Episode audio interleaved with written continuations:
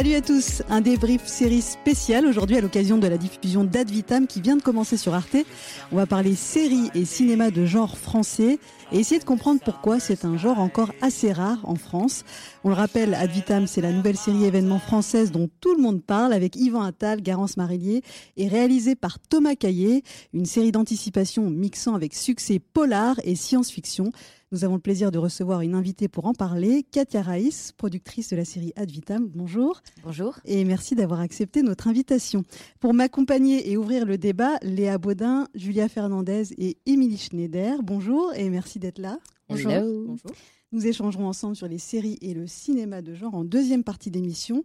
C'est peu dire que le genre a du mal à se faire une place en France, alors qu'aux États-Unis, c'est un genre très populaire, notamment chez les jeunes. On s'interrogera sur ce décalage, entre autres. Mais d'abord, place à Ad Vitam avec notre invitée Katia Raïs. Vous êtes productrice pour la société de production Kelidja, label de production de Lagardère Studio, créé en 2012. Jusque-là, tout est bon. Euh, vous avez notamment produit une autre série d'anticipation, Trépalium, déjà pour Arte. Et aujourd'hui, vous, venez donc nous présenter Ad Vitam, une série qui, on le rappelle, a été présentée dernièrement au prestigieux festival de Toronto euh, et primée en tant que meilleure série française à Sérimania à Lille. Peut-être même d'autres festivals euh, ou d'autres événements. Euh. ça a été également présenté à Cologne et c'est vrai que le but c'est de le faire circuler au maximum ce programme. À l'international, oui. Alors peut-être un petit pitch de la, de la série. personnellement, je suis toujours un peu mauvaise pour pitcher la série. Comment vous nous la, vous la présenteriez en, en quelques mots?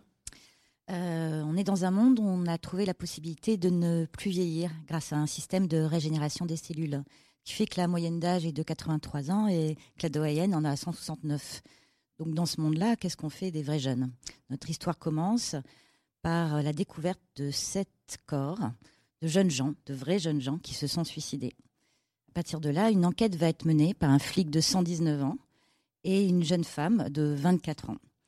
Euh, et ces deux-là vont nous plonger dans les bas-fonds de ce monde. Alors c'est euh, une série hein, assez euh, philosophique, on peut, on peut dire, de, même que pour Trépalium, on s'interrogeait un peu sur le travail, le monde du travail. Ici, on est, on est vraiment stimulé tout au long de la série sur la mort, la vie, la jeunesse, la jeunesse éternelle. Il y a toute une réflexion un peu éthique. Est-ce que vous pouvez justement nous, parler de cet aspect sur l'ambition de cette série euh, intellectuellement? Voilà, on, se questionne en permanence en visionnant la, série. Euh, alors déjà, il y a eu un point de départ. Hein. J'ai demandé à Sébastien Monnier et Thomas Caillé de, réfléchir à ce qui, pour eux deux, faisait symptôme dans la société actuelle. Euh, et par le but du genre, on allait transformer ça dans un autre monde. Et assez rapidement, ils ont voulu parler de, la jeunesse. la jeunesse qui, pour eux deux, était comme cloîtrés dans une salle d'attente. Et à partir de là, ils ont trouvé un duo euh, d'un homme qui croit en la vie et d'une jeune fille qui veut mourir. Euh, et c'était l'entrecroisement de, ces deux personnages. Euh, chacun, bien sûr, le but c'est que notre flic qui aimait la vie va, essayer de comprendre ce que veut dire la mort, et la jeune fille qui veut mourir va essayer de comprendre ce qu'est la vie. Euh, et donc on partait d'un sujet de société et c'est devenu effectivement une réflexion beaucoup plus, alors faut pas être prétentieux, hein, mais beaucoup plus métaphysique en tout cas. C'est ça sert euh, à quoi de vivre euh, Qu'est-ce que ça veut dire avoir des enfants Qu'est-ce que c'est transmettre Qu'est-ce que c'est donner Parce que à quoi ça sert d'avoir des enfants et quel sens ça a si on a la possibilité d'avoir une vie éternelle Qu'est-ce qu'on transmet? C'est devenu une série sur la transmission. Euh, alors bien sûr, euh, venant de Thomas Caillé, c'était pas vraiment un hasard parce que quand on regarde les combattants, qui est en fait, en tout cas moi, je trouve un, film sur le deuil parce que ça commence par euh, un jeune homme qui perd son père et au fur et à mesure, il tente de se reconstruire. Et par le mélange de genres, je, trouve que les combattants racontent le récit d'une renaissance. ad vitam, mine de rien, a aussi les mêmes thématiques. Comment on se relève de la mort? Qu'est-ce que la mort? Qu'est-ce que la vie? Qu'est-ce que c'est vivre? Donc on, se balade à travers tous ces, ces sujets-là. Après, euh, encore une fois, avec humilité, hein, on n'est pas des philosophes. Euh, c'est un point de vue qu'on a voulu sensible sur les choses. Oui, c'est vrai, j'ai insisté sur le côté un peu philosophique, mais il ne faut pas faire peur aux auditeurs et aux, futurs spectateurs de la série. Mais je, tenais à le souligner parce que c'est vrai qu'il y a, y a des, films ou des séries qu'on regarde et qu'on oublie aussi vite. Alors que là, vraiment, on, se pose plein de questions que, moi, personnellement, je m'étais pas forcément posé jusque-là. Et c'est euh, hyper enrichissant en fait de, regarder cette série, de voilà, de vraiment s'interroger sur, sur, ces choses de façon simple et euh, voilà, avec via le divertissement. Euh. C'est-à-dire qu'à un moment, en tout cas, moi je trouve que le genre, ça permet ça. Le genre, c'est du pur divertissement. ça nous fait rêver. En tout cas, moi, ça me fait rêver parce que et, et, donc ça permet de poser des questions, à mon avis, du coup, beaucoup plus beaucoup plus forte, forte euh, euh, sans encore une fois être donneur de leçons. Mais, mais c'est l'alliance des deux qu'en tout cas moi je trouve intéressant dans la, SF ou l'anticipation. Euh. Justement, à, quel moment intervient le genre quand on décide, enfin quand vous décidez de faire cette série? Est-ce que c'est dès le départ une série d'anticipation, c'est sûr, et ensuite le sujet se développe autour de ça, ou est-ce que c'est le sujet qui appelle, qui appelle le genre? Là, en l'occurrence, j'avais envie que soit, euh, en tout cas, euh, dans un autre monde. L'idée, c'est on ne sait pas où, on ne sait pas quand. Et à partir de là, on invente. Ah.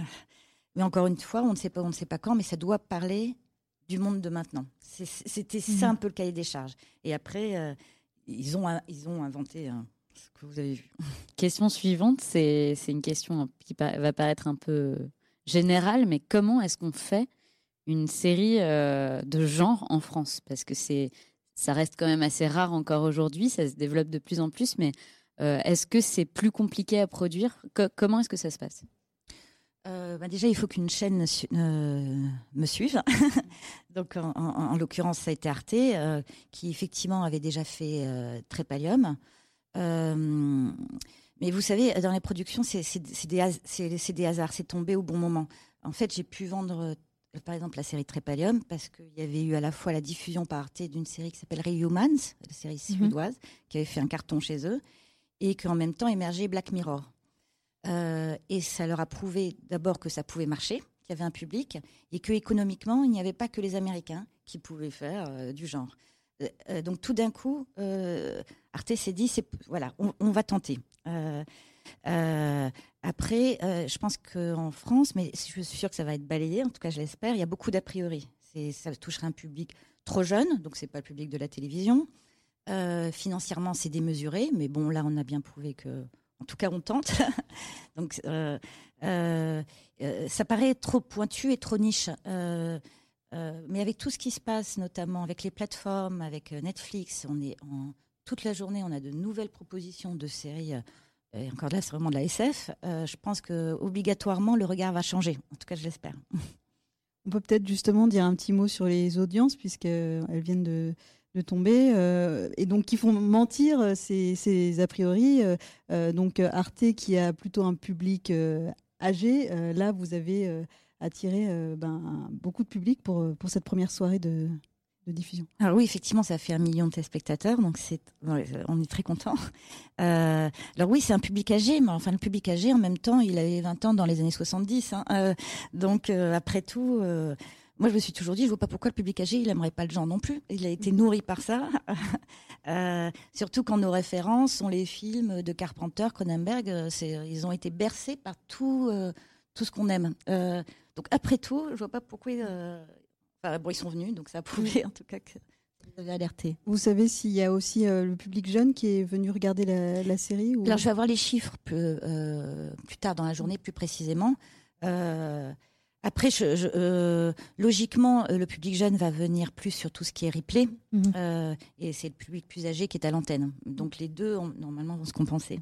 Oui, d'ailleurs, on précise, l'intégralité de la série est déjà disponible sur le site d'Arte gratuitement en replay et jusqu'au 8 décembre. Donc, ça laisse le temps. Euh, oui, pendant un mois, oui. Ouais, donc, euh, effectivement, ça va être très complémentaire euh, entre le télé et web. J'avais aussi une question sur tout ce qui était décor, costume. Est-ce que vous pouvez nous, parler un peu des, choix que vous avez faits nous parler du look de la série, parce que ça, c'est très important dans, tout ce qui est série d'SF, le, voilà, le, l'esthétique En tout cas, le but était de, créer euh, pour Thomas un univers qui était plus décalé par rapport au nôtre, mais pas fortement marqué comme différent. Chaque fois, le, fallait qu'il y ait un écho, et puis ça peut être un objet, qui fait comme la boule du deuilleur dans le premier épisode, qu'on on, est, on est ailleurs. On, on, a tourné à Benidorm et à Paris, mais justement l'idée c'était qu'on ne reconnaisse pas la ville et que ce soit comme un patchwork de décors. Donc on a la mer, on a ces buildings, on a un désert, on a des intérieurs beaucoup plus froids. Enfin, mais encore une fois, on n'est pas dans l'hyper-technologie, euh, pour des raisons, je pense, artistiques euh, évidentes, euh, parce qu'aussi, moi j'ai toujours trouvé que les œuvres hyper-technologiques vieillissaient très vite. Donc là, à l'inverse, on aimerait bien que ça reste un peu intemporel. donc ça, c'est pour les décors.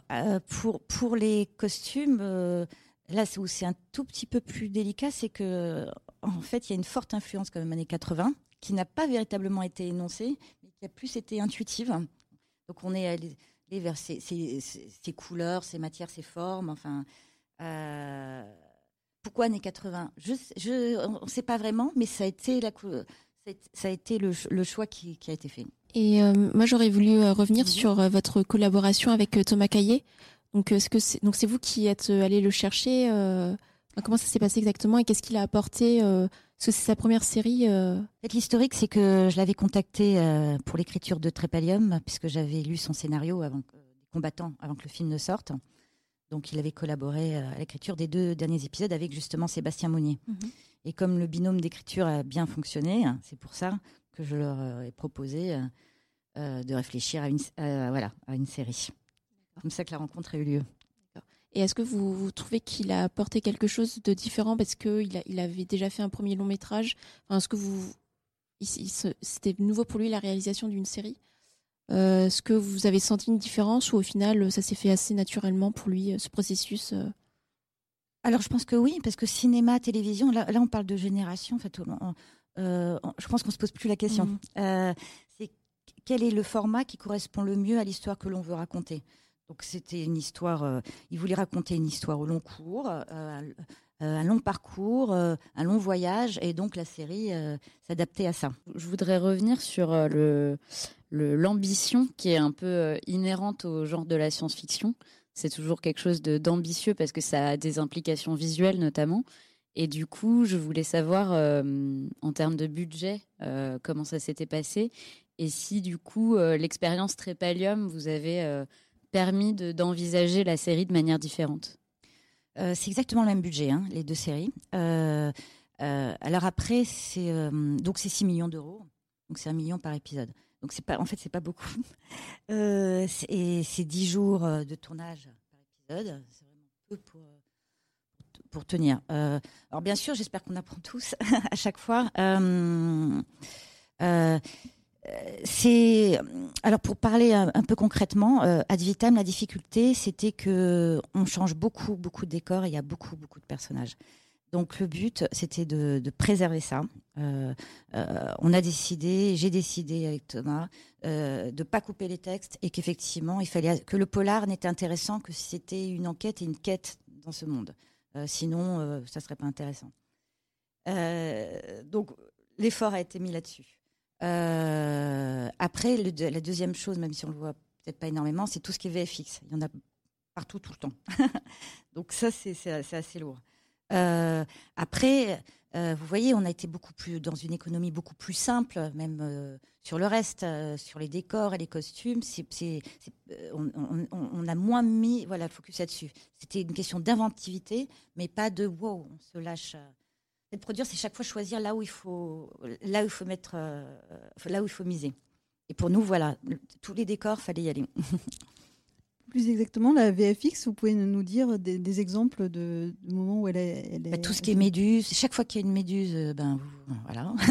chaque fois qu'il y a un aquarium, la boule du deuilleur, c'est sans fin en fait. euh, alors après, euh, euh, je pense que artistiquement, nous, on aime bien quand ça se voit pas, évidemment. Hein, mm. on n'est pas plein la vue. Mais, mais, mais dans les films, c'est beaucoup, beaucoup, oui, beaucoup de boulot, puisque tout est faux, en fait. il y a beaucoup de fonds verts, la ville n'existe pas. Le commissariat, ben, bien sûr, euh, ben, derrière la baie vitrée, il n'y a pas de ville. Euh, chez Darius, pareil, tout est faux. donc voilà, c'est ça. On n'a pas encore parlé du casting. moi, je, le trouve vraiment super ce casting, surtout que également dans les, les, plus petits rôles, vous êtes allé chercher des acteurs qui aujourd'hui euh, sont enfin, vraiment la génération montante, que ce soit Ariane Labed, Neil Schneider, Rod Parado, Anthony Bajon, des acteurs qui n'étaient pas encore euh, forcément euh, mis au premier plan au moment où vous avez tourné la série. donc, est-ce que vous pouvez me, parler un petit peu de, de, ces choix de casting? Qu'est-ce qui a un peu guidé, que ce soit les, donc, les rôles principaux et justement ces, ces plus petits rôles? Il y a deux choses. C'était d'abord faire rencontrer des familles différentes. Euh, puisque c'est Yvan Attal qui est arrivé en premier. Euh, après, euh, on, a Thomas Caillé qui fait la série. Donc Thomas attire évidemment toute une tranche de jeunes comédiens que je trouve super prometteurs, qui sont intéressés par la série et qui sont intéressés par le fait de travailler avec lui. Et on fait un patchwork, c'est-à-dire on a Nish Schneider et Anna Chigula, on a Yvan Attal et Garance Marillier. On a Rod Parado, euh, effectivement. Et c'est tous ces gens-là ont un jeu en fait assez différent. Et le, but, c'était de créer une troupe assez inédite, à l'image du monde, hein, de ce monde-là. Euh, euh, c'est comme ça que ça s'est fait. après, sur, j'insiste sur le duo, Yvan-Garant, c'était pas simple. Bien sûr, on a fait des essais avec les deux, et c'est là où ça a été déterminant. Parce qu'il fallait que ce, ce binôme marche complètement. Euh, et, entre lui, euh, sa dégaine euh, fatiguée, où, nous, en fait, on cherchait un, comédien qui a vraiment du corps et un corps. un peu comme les flics américains du cinéma. on a osé penser à Al Pacino. Vous voyez, c'était ce, genre-là d'univers. Al Pacino mélangé à du Kitano. Et puis de l'autre côté, une, une donc qui, qui devait paraître à la fois hyper fragile et hyper forte. Euh, c'est-à-dire la, fausse. Euh, euh, la jeunesse qui n'a l'air de rien et qui en fait est la plus téméraire des deux.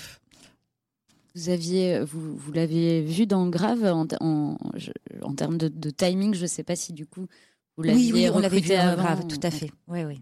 Et puis bah, c'était une super idée de, de, faire appel à elle parce qu'elle était particulièrement attendue justement après Grave. On, on se demandait si elle allait transformer l'essai. Et voilà, on est, je pense qu'on était curieux de la voir dans un nouveau projet. Ouais. Bah, elle est incroyable parce qu'elle crée un véritable, enfin les deux, mais euh, et, et, et, elle, il y a un véritable parcours, quoi. C'est-à-dire, ça, j'espère en tout cas qu'on voit sa vraie palette de jeux. Euh, euh, elle n'est pas que la jeune fille révoltée et un peu étrange, hein, Garance Mariée. Elle a vraiment autre chose.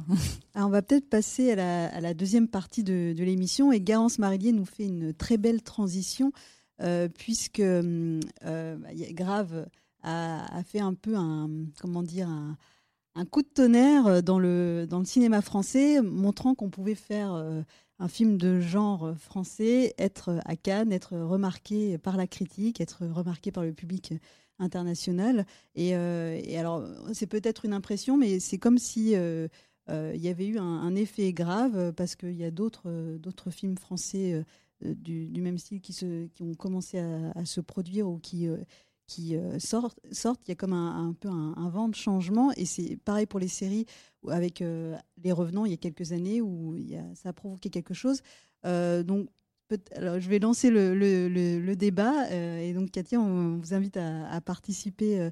un maximum aussi sur, ces thématiques. Est-ce que selon vous, il y a une French wave, comme disent certains des, journalistes euh, internationaux, euh, dans le cinéma français et dans les séries françaises de genre? Est-ce qu'il y a quelque chose qui se passe ou c'est juste une, impression euh, qu'on a, voilà, une sorte d'effet de, loupe Moi, je pense qu'il y a une, nouvelle vague qui est particulièrement due au, comment dire, au profil qui sortent de la FEMIS, notamment, à qui on donne plus de moyens et, envers qui il y a une vraie reconnaissance critique. c'est des gens qui ont été nourris au film de genre, comme vous le disiez tout à l'heure, et qui ont envie de montrer des choses différentes, que ce soit au cinéma et à la télévision. Euh, après, en termes de production, ça reste très compliqué. Euh, est-ce que vous, vous avez euh, un, comment dire, un commentaire à faire sur, sur ça, justement, sur, sur le fait que les budgets soient très limités, que ce soit très difficile de, de vendre à l'international un film de genre français ou, même une série. Peut-être que c'est en train d'évoluer. Et moi, je pense pas que ce soit difficile à vendre à l'international. Les Revenants, qui est une série que j'aime beaucoup, c'est très très bien vendu à l'international. Justement, euh, parce que euh, et notamment en Angleterre, parce que euh, les Anglais et les Américains adorent cette touche française, typique d'ailleurs dans les Revenants. C'est beau, c'est je trouve ça génial d'avoir l'idée de raconter les revenants par, euh, pareil, par le fait de parler du deuil. On, pleure nos morts et les morts reviennent. C'est très, très intelligent. Et ça fait un carton ailleurs. Donc, je, pense qu'il faut, qu'il faut arrêter, euh, c'est pas vous, hein, mais de penser justement qu'on n'arrive pas à exporter. Euh, au, contraire, il y a plein d'auteurs, il y a plein de réalisateurs qui veulent effectivement faire du genre. Maintenant, effectivement, il faut qu'on nous permette de le faire. c'est ça le problème et que l'on croit en nous. Parce que j'ai l'impression que le blocage, il se fait plutôt euh, au niveau national, que, que ça vienne de, de la partie production ou euh, jusqu'à la réception par le public. On a l'impression qu'il y a quand même une forme de... Enfin, il y a toujours eu du cinéma et des séries de genre en France. Au final, il y a certes une, un, nouveau souffle, mais c'est quelque chose qui a toujours existé et qui a toujours été quand même un peu compliqué. Et on a l'impression qu'il y a une difficulté de de produire et aussi une forme de rejet du, spectateur, en fait, du, de, tout ce qui tient du genre et qui vient de chez nous. C'est assez bizarre, mais les, gens vont se déplacer en masse pour aller voir les films d'horreur américains. En revanche, quand on a un film d'horreur français qui sort, euh, c'est souvent une catastrophe en salle, quoi. Et c'est pas pour autant que le film est pas bon. Et donc, euh, je sais pas si c'est euh, quelque chose qui est, lié au public français ou c'est très étrange. Enfin, je, me pose beaucoup la question et j'arrive pas trop à comprendre ce qui fait qu'on déjà qu'on a autant de mal à, convaincre les, les salles de passer du genre, euh, à convaincre les producteurs d'investir dans le genre et en même temps euh, à se déplacer en salle pour aller le voir. Quoi. Alors c'est vrai qu'il y a deux problématiques. Hein. Vous parlez il y a et le cinéma et la série. Alors la série c'est plus simple. Euh, d'ailleurs les revenants ça a très bien marché sur Canal+. Hein. Euh, le cinéma, effectivement, en France, c'est plus compliqué. Le public voit, il va moins. toujours pareil, ils sont le public croit qu'on a, on a des moyens trop petits pour faire quelque chose d'intéressant. Moi, je pense que c'est par la série que ça va passer pour changer les choses. Et, et, encore une fois, je crois que c'est les plateformes qui vont nous y aider. Parce que euh, du coup, c'est un nouveau public qui va venir, qui va être curieux, qui va être sévère. Hein. Ça, c'est sûr qu'il y a du French bashing. Hein. À chaque fois, c'est atroce. Mais il faut y aller, il ne faut pas avoir peur. Euh, il faut faire. Il euh, faut que les diffuseurs français l'entendent. On ne peut pas laisser le genre aux plateformes étrangères. Je trouve ça incroyable. Alors qu'encore une fois, il y a tous les talents ici. Oui, enfin, il y a un vivier de talents. Enfin, je pense que vous êtes d'accord avec moi. Ah, c'est vrai que hum, pour revenir sur le, les préjugés du public français sur les films de genre, on a l'impression que les spectateurs se disent effectivement euh, il y a moins d'argent, donc ça sera moins, euh, moins euh, spectaculaire.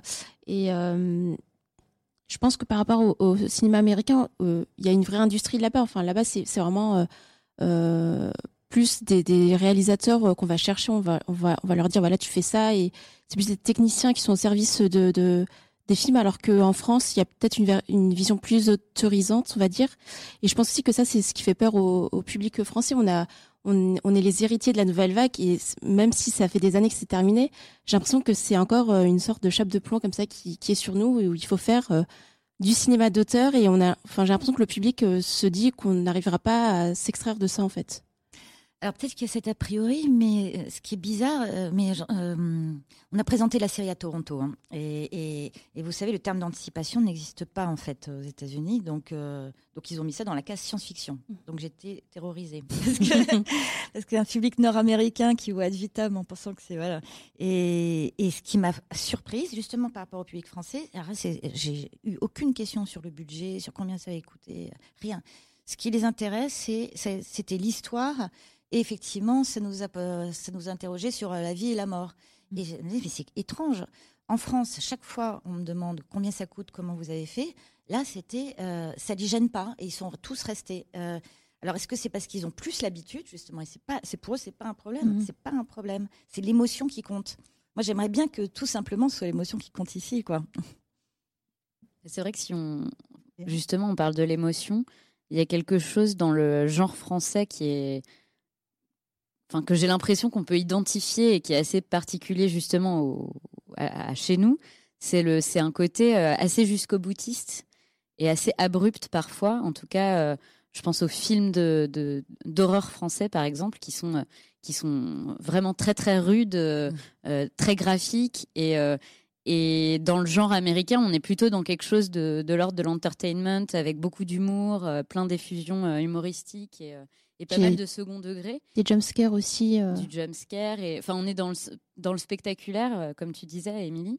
Et c'est vrai que j'ai l'impression que ça peut aussi, euh, ce côté jusqu'au boutiste, euh, faire peur, finalement, que ce soit aux diffuseurs ou au public, en fait.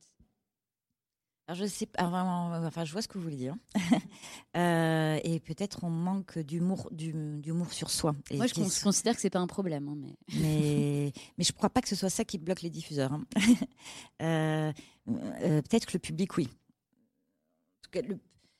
Là, ce que vous êtes en train de dire, ça serait bien qu'il y ait du genre accessible, euh, beaucoup plus large, du vrai entertainment. Ça, ça effectivement, ça, au jour d'aujourd'hui, on l'a pas. Euh, c'est dommage. On pourrait, euh, euh, on peut très bien assumer quelque chose de plus auteur. dans le, enfin, le genre permet tout. Hein.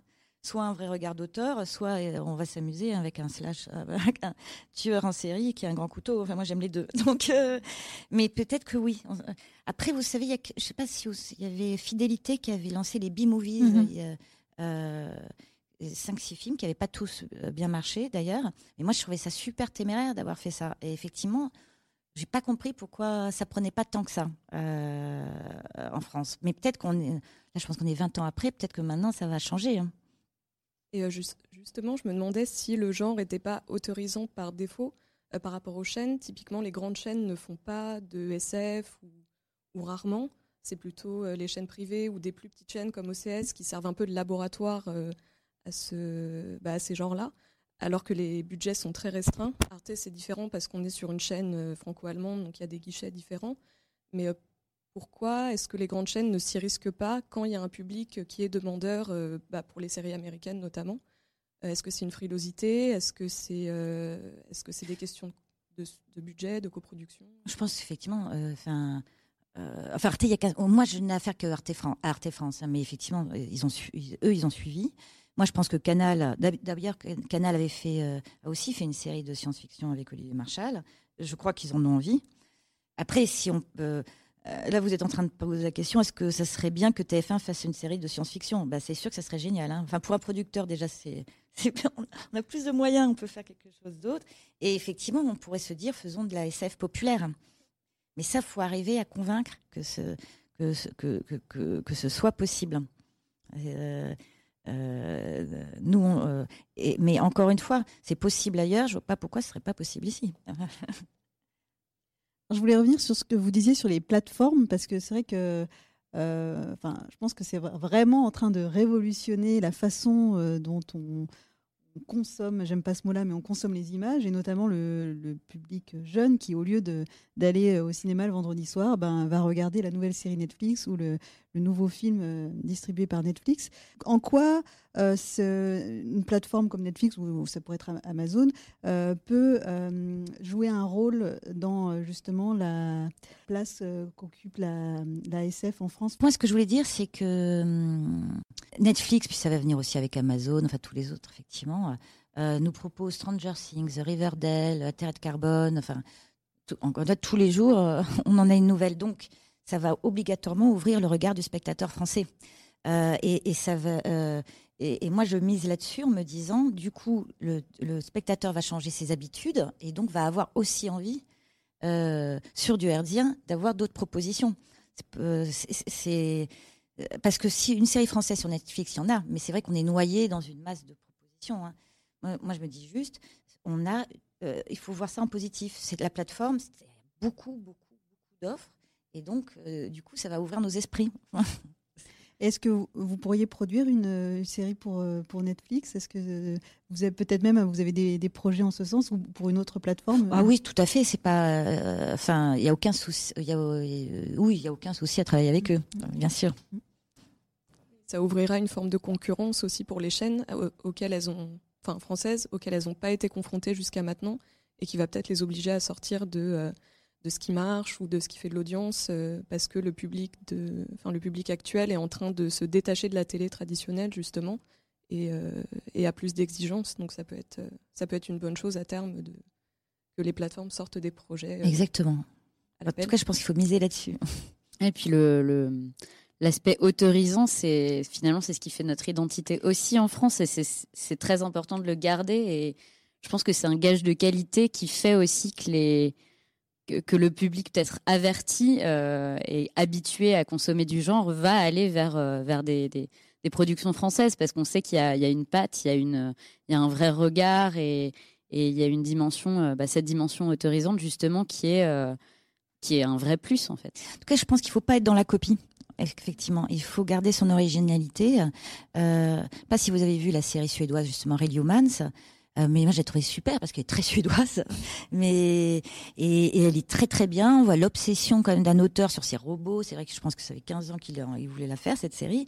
C'est super et je me dis pas que c'est anglais ou américain quand je vois. Et c'est la différence qui est agréable. Oui, il faut saisir cette opportunité. Euh, d'avoir de nouveaux moyens qui sont mis à, notre disposition pour justement enfin développer le, genre en France tout en gardant euh, nos spécificités. Exactement. Euh, d'un point de vue esthétique ou même euh, dans ce qu'on a raconté sur la société française, qui n'est pas la même que la société anglaise, qui n'est pas la même que la société suédoise. Tout à fait. Alors une réflexion qu'on se faisait également en préparant l'émission, c'est qu'il existe pas mal de festivals dédiés au genre en France. Et quand on y va, c'est les salles sont pleines, on sent qu'il y a un public qui en demande, qui limite va voir les films sans savoir euh, ce qu'ils vont voir, ils ont juste envie d'aller voir du genre et de, euh, bah, s'éclater devant, ces films. Et euh, d'où cette question, pourquoi il y, a, peu de, films de genre qui sortent de façon traditionnelle en France et, et, et, dans le même temps des festivals, donc il y a Gérard May, il y a le PIF, il y a l'étrange festival, celui de Strasbourg également, qui euh, draine euh, des, voilà, des centaines des centaines de spectateurs, font des, salles combles. Et voilà, il y, a, vraiment un décalage étonnant, comme s'il y avait juste un, public de festival, en fait. Mais est-ce que est-ce que c'est une idée reçue? Enfin, voilà, comment, Après, euh, pour vous parler sincèrement, je pense qu'il n'y a pas que le genre qui a un problème en France au cinéma. C'est le cinéma est massivement occupé par la comédie. Euh, l'impression que c'est 90% de la production. Mm. euh, donc et après tous les autres se partagent les 10%. Donc c'est plus ça. C'est c'est comme pour en fait on parlait de la télévision. Il y a un problème de diversité. Donc mm. le genre en fait partie, l'horreur, euh, le poétique, fait tout, l'aventure. Enfin on voit pas non plus des films d'aventure. en France, je vois pas pourquoi on n'en aurait pas. C'est il y a il y a un monopole, mais il y a un monopole. Oui. Et est-ce qu'il y a un monopole de la comédie parce qu'on se dit que ça va marcher Tout simplement. Et, parce que c'est assez simple à avoir. Enfin, on se, on se prend pas la tête en fait. Voilà, c'est ça quand on va voir. Euh. Euh, on se dit que, que, le, que le public a envie de voir quelque chose, et ce qui est vrai. Il a envie de voir quelque chose qui va le détendre. Euh, mais euh, là, vous avez raison, c'est vrai que quand on va voir La planète des singes, euh, alors que c'est hyper anxiogène, en fait, La planète des singes comme sujet, c'est quand même un carton universel et intemporel. Mm. Donc on n'est pas obligé toujours d'être d'être drôle. La comédie, c'est très, très bien, hein, mais c'est la question, c'est quand ça occupe tout l'espace. Mm. C'est juste, c'est la question. D'ailleurs, il y a un problème, ne serait-ce qu'au niveau du terme de genre. On met tous ces films dans une même étiquette réductrice, alors qu'il y a autant de genres que de, que de films.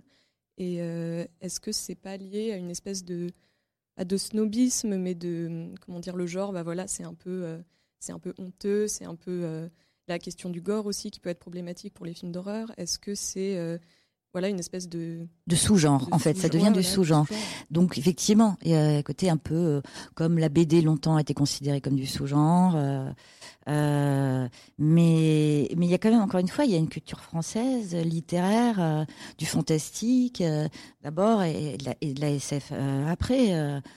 donc il faut juste se, la, se, la, réapproprier et se dire que c'est pas les autres qui nous l'ont apporté, c'est nous-mêmes. Nous avons eu notre notre vision. Après même le terme de genre, c'est vrai, moi je, je, suis comme fou. Des fois j'en peux plus parce que ça devient le mot valise. on met tout dedans alors qu'il y a des choses tellement différentes quoi. En fait, le genre, c'est tout ce qui n'est pas comédie. Exactement, peut-être. Est-ce que vous vouliez ajouter d'autres jeux euh, Non, je, me disais peut-être qu'il manque aussi au cinéma euh, français un grand succès populaire. Euh, enfin, il y a eu des tentatives. Il y a eu le Pacte des loups il y, a, quelques années de Christophe Gans qui avait un très gros budget, un, gros casting et qui a bien marché. Et finalement, ça s'est suivi de pas grand-chose. Enfin, il n'y a pas eu de gros succès derrière. Il y a eu des tentatives. Il y a eu, vous parliez des B-movies. Il y a eu aussi les French Frayers de Canal+. Il y a eu toute une vague avec euh, Alexandre Aja, aux tensions, euh, Martyr, euh, à l'intérieur, voilà, qui ont tenté de, de, de, lancer comme ça une nouvelle vague. Et à l'international, d'ailleurs, c'est bien vu. comme vous le disiez, le, les films s'exportent très bien, les séries aussi. C'est vraiment en France où on a, on a l'impression que ça marche, enfin que le public. Ils nous volent nos réalisateurs. Oui, c'est ça. D'ailleurs, ils, partent tous aux États-Unis, donc il y a bien un souci là-dedans. Et euh, quand je vois en Espagne, il y a l'orphelinat qui, marche, euh, qui est récompensé au Goya. Et hum, enfin voilà, moi j'ai vraiment l'impression que c'est un problème euh, qui est inhérent à la France en fait. Enfin, je, je, suis un peu pessimiste, désolée, mais je, je, je vois pas en fait. j'ai vraiment l'impression que c'est un problème qui vient du, milieu même de, de, de la production. Enfin, il y a une envie, mais on a toujours des préjugés sur, sur le genre en France. Oui, alors après, il faut effectivement, faut arriver à, les, balayer. Euh, après, encore une fois, euh, les revenants, ça fait un carton sur le public français. Euh, voilà, évidemment, en tout cas, ça commence mmh. bien. Donc, et après, peut-être pour dépasser l'histoire du genre, il faut aussi peut-être parler d'une histoire. moi, je me dis, c'est moi, c'est ça qui me fait aussi envie de voir quelque chose pour justement dépasser ces questions. Sinon, j'ai l'impression qu'on va jamais s'en sortir, parce que comme vous dites, il y a trop de peur raconter une histoire particulière qui fait rêver, c'est peut-être un moyen d'arriver euh, à, à, faire rêver l'autre et à déclencher son envie pour qu'il nous aide. Euh, peut-être.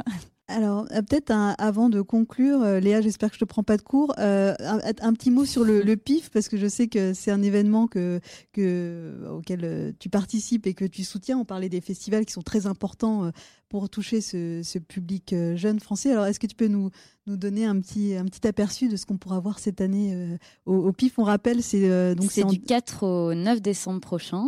Euh, le film d'ouverture, ce sera Assassination Nation, qui devrait être une petite bombe assez sympathique. Euh, et après, sur la, programmation, donc la programmation a été, euh, a été révélée hier, donc vous pouvez trouver toutes les infos sur le site du PIF et sur les réseaux sociaux. Mais on aura notamment des séances cultes. On pourra revoir le Maniac de William Lustig. On pourra revoir Vorace aussi. Euh, qui, euh, qui est un film un petit peu plus récent que Maniac pour le coup. Et puis il y aura euh, des avant-premières, des séances interdites, notamment une séance interdite où sera projeté Puppet Master, qui promet beaucoup beaucoup de gore et de subversif. Donc je crois qu'il y en aura pour tous les goûts. La programmation est vraiment de est vraiment de super bonne qualité tous les ans évidemment, mais enfin je prêche, je prêche un petit peu pour ma paroisse. Elle est toujours de qualité, mais cette année particulièrement, elle est assez diversifiée et et je pense que tout le monde est un petit peu, un petit peu excité. Et j'ai pu voir un des films qui est en sélection, alors je ne sais pas dans, quelle section, mais qui s'appelle Girls with Balls. Donc qui est un film français. film français, c'est pour ça que je voulais en parler. Alors, des, filles qui ont des couilles, hein, pardon. Mais c'est vraiment une comédie d'horreur. Et, euh, et, là, justement, je suis très curieuse de voir euh, si le public va se mobiliser et comment il va réagir, parce que là, il y a une vraie une vraie tentative. Alors, on adore ou on déteste. moi, j'ai plutôt adoré parce que c'est couillu, voilà, je peux le dire. Et euh, donc, c'est euh, vraiment euh, calqué sur le modèle américain, mais, mais, mais fait par ben, un Français qui. donc Olivier Afonso qui a, qui a fait plein d'effets spéciaux pour, ben, pour Grave notamment.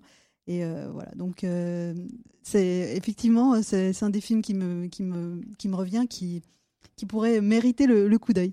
Euh, donc on, invite les internautes à aller voir sur le, sur le site les, le programme complet. Et à venir euh, du 4 au 9 décembre. Exactement.